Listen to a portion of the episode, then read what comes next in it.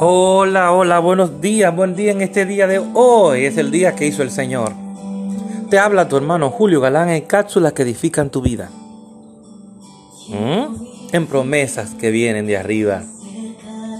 El tema de hoy, nunca juegue limpio con el diablo. ¿Sabes por qué? Porque él nunca juega limpio con nosotros. Leamos de nuevo estos versículos. Ahí se explica cómo deben alinear sus sentidos.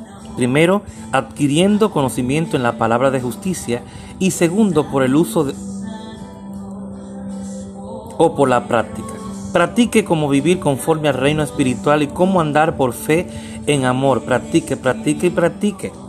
Al principio, su carne se revelará porque no está preparada para vivir de tal forma y por un tiempo se opondrá.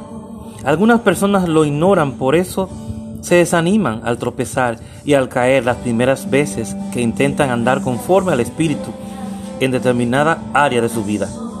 Pero deben tener paciencia porque todo es despacio, a su tiempo, al ritmo de Dios. No se comporte así, mejor continúe practicando. Elija a una persona que sea casi imposible demostrarle amor y comience a amarlo Ahí se aplica, como dice la palabra, que tenemos que amar a nuestros enemigos.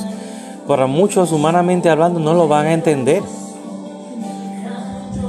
Si falla en el primer, en el primer turno de bateo, no se preocupe, pues en este juego hay más de tres oportunidades. Siga intentándolo hasta que logre golpear la pelota. ¿Me está entendiendo? En una ocasión alguien me preguntó, ¿alguna vez ha fracasado? No, no he fracasado, le respondí. Pues nunca practico juegos de nueve entradas, sino que los termino hasta ganar. Además, mis oportunidades de fallar serían demasiadas si aceptara el fracaso. Mis defectos son demasiados y he tropezado en varias ocasiones. Siempre vamos a fallar. Vamos a cometer un error en algún momento de nuestra vida, en nuestro caminar. Pero no por eso vamos a rendirnos. ¿Mm? Esos no son fracasos, son experiencias que nos permiten avanzar y aprender algo nuevo cada día.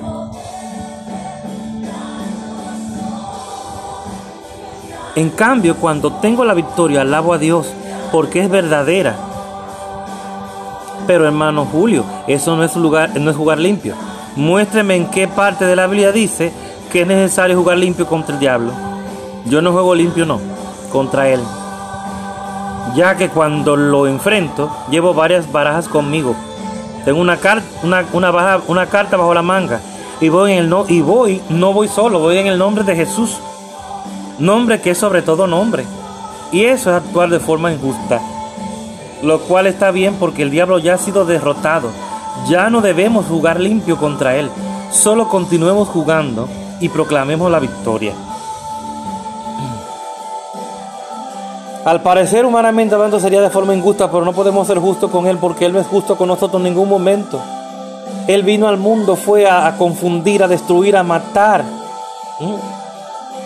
Entonces, ¿por qué nosotros tenemos que estar por debajo de Él? No, él estaba, dice la palabra que Él estaba debajo de nosotros, bajo nuestros pies. Y de ahí no puede salir. Y declaro la palabra conmigo en esta mañana. Yo me entreno para ganar. Yo me entreno para ganar mientras practico al vivir en las cosas del Espíritu. Hebreos 5, 13 al 14.